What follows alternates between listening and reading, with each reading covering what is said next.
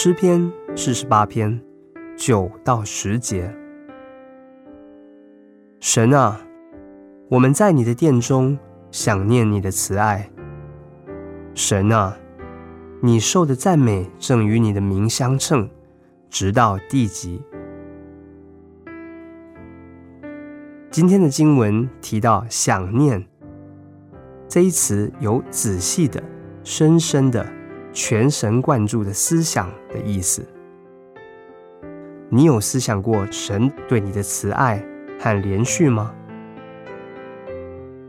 连续的意思就是我们所不配得的。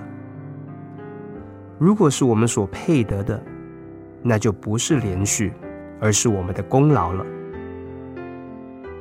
你所过的每一日，都是蒙神连续的日子。你所蒙赦免的罪过有多少呢？神赐你家庭，赐你居所，赐你衣食。上帝的赐予，并非是因为我们有什么好处，而是出于他的怜恤。因他的怜恤，我们得免灭亡。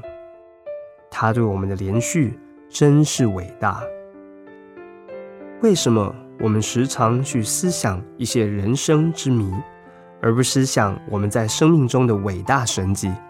神那不可测度的连续呢？今天，让我们来思想神的连续，你一定可以因此而找到快乐的途径。诗篇四十八篇九到十节，神啊，我们在你的殿中想念你的慈爱。神啊，你受的赞美正与你的名相称，直到地极。